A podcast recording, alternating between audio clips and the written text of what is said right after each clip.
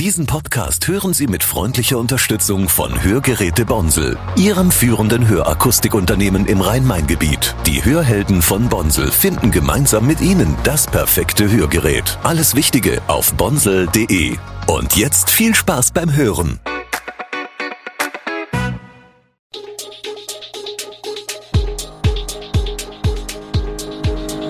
Gude, unser morgendliches News Update.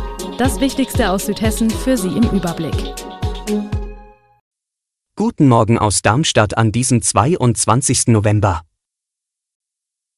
Darmstädter Grundschulen werden Ganztagsschulen, Anklage wegen Brandstiftung in Darmstadt-Dieburg und hessische Kommunen müssen sparen. Das und mehr hören Sie heute im Podcast. Auch die letzten der 19 Darmstädter Grundschulen sind nun auf dem Weg in den Pakt für den Nachmittag. Im Oktober hat die Nummer 19 zugestimmt, eine sogenannte Paktschule werden zu wollen. Der Pakt besteht zwischen dem Land Hessen, der Stadt und den Familien. Damit ist gemeint, dass alle Familien, die das wollen, verlässlich bis halb drei Uhr ihre Kinder in die Schule schicken können. Die Kinder bekommen in dieser Zeit ein warmes Essen, machen betreut ihre Hausaufgaben, können dann aus unterschiedlichen Angeboten wählen, alles unter garantierter Aufsicht. Die Familien kostet das in Darmstadt nichts, anders als etwa im Landkreis Darmstadt-Dieburg. Erst für die weitere Betreuung bis 17 Uhr müssen dann die Eltern zahlen. Welche Schulen nun als letzte stadtweit in den Pakt aufgenommen werden, will die Stadt Darmstadt noch nicht veröffentlichen. Aus dem Schuldezernat heißt es, man bereite derzeit das entsprechende Schreiben an das Kultusministerium vor, welche Schulen in den Pakt für den ganzen Tag gehen, so Pressesprecher Klaus Honold. Das solle bis 15. Dezember geschehen.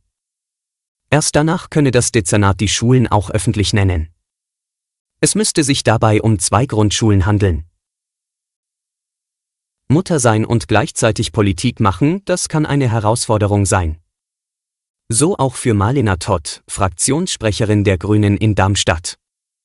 14 Monate lang wollte sie beides unter einen Hut bringen, doch nun hat sie ihren Rücktritt als Fraktionschefin verkündet. Das erste halbe Jahr nach der Geburt sei einigermaßen gut gegangen. Doch weder Sitzungen noch Ausschüsse sind babykompatibel, sagt sie nun. Mittlerweile sei es für sie zu aufwendig, Kleinkind und Politik zu vereinbaren. Auch weil ihr Mann Philipp Krämer der grüne Bundestagsabgeordnete Darmstadts in Berlin ist. Mittlerweile haben sich Stadtverordneteneltern vernetzt. Sie setzen sich für Erleichterungen ein. Eine einfache Pauschale etwa für alle Mütter für Betreuungskosten und die mit der Betreuung verbundenen Fahrten. Oder Sitzungszeiten, die mit Tagesabläufen der Kinder vereinbar wären. Auch weitere Abläufe müssten auf den Prüfstand, um junge Frauen in der Kommunalpolitik zu halten. Wir bleiben nochmal in Darmstadt.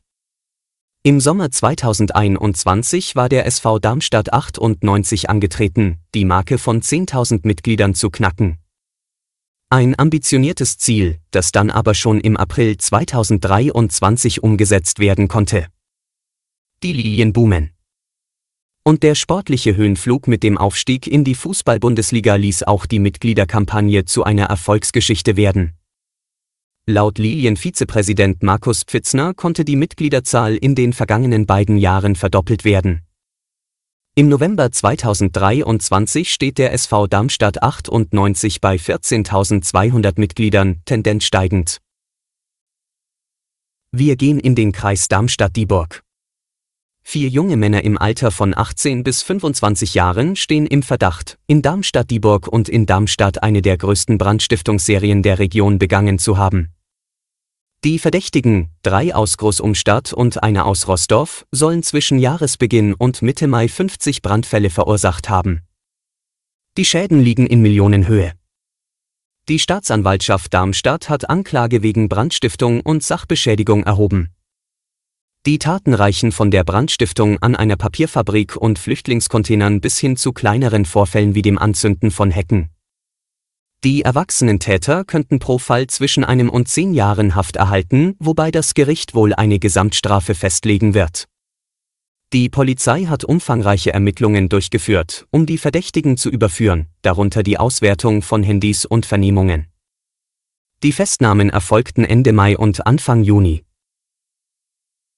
Wir schauen nach Weiterstadt. Erst dürfte das Tivoli Theater monatelang nicht öffnen, nun gibt es bereits Zusatzangebote in der modernen Spielstätte im Einkaufszentrum Loop 5. Manche davon sind kostenlos. Und weitere Ideen, das Tivoli als Kulturstätte zu etablieren und über Weiterstadtsgrenzen hinaus bekannter zu machen, sollen bald umgesetzt werden. Nach der Premiere des Stücks Happy Titanic, das noch bis März gezeigt wird, heißt es künftig auch außerhalb der Abendvorstellungen Vorhang auf. Besucher des Loop können an Samstagen zwischen 13 und 16 Uhr jeweils zur vollen Stunde eine 15-minütige Show im Theater im zweiten Obergeschoss erleben. Verschiedene Bühnen, LED-Leinwände, einzeln drehbare Sessel, Surround Sound sowie Spezialeffekte gehören dazu. Angesichts leerer Kassen sollten Hessens Kommunen die Digitalisierung und interkommunale Zusammenarbeit stärker zum Sparen nutzen. Das rät der Landesrechnungshof. Ausgaben müssten klar priorisiert werden, mahnte Präsident Walter Wallmann am Dienstag in Wiesbaden. Das laufende Jahr sei insbesondere durch hohe Belastungen für die Unterbringung und Betreuung von geflüchteten Menschen geprägt. Den Kommunen drohen schwierige Jahre. Staatliche und kommunale Prozesse müssten nun flächendeckend entbürokratisiert werden. 2022 haben bei etwa der Hälfte der Kommunen die Einnahmen nicht mehr ausgereicht, um alle derzeitigen kommunalen Ausgaben zu decken. Mit Blick auf den Fachkräftemangel prognostizierte Wallmann, dass es immer schwieriger werde, freie Stellen in den Kommunen zu besetzen. Durch Digitalisierung und Entbürokratisierung könnte aber künftig mit weniger Personal gearbeitet werden. Laut Rechnungshof arbeiteten Mitte 2022 rund 131.000 Menschen für Hessens Kommunen. Fast die Hälfte davon geht allerdings in den nächsten 10 bis 15 Jahren altersbedingt in den Ruhestand. Alle Infos zu diesen Themen und noch viel mehr finden Sie stets aktuell auf www.echo-online.de. Gute Südhessen ist eine Produktion der VAM von Allgemeiner Zeitung, Wiesbadener Kurier, Echo Online und Mittelhessen.de. Redaktion und Produktion die NewsmanagerInnen der VAM.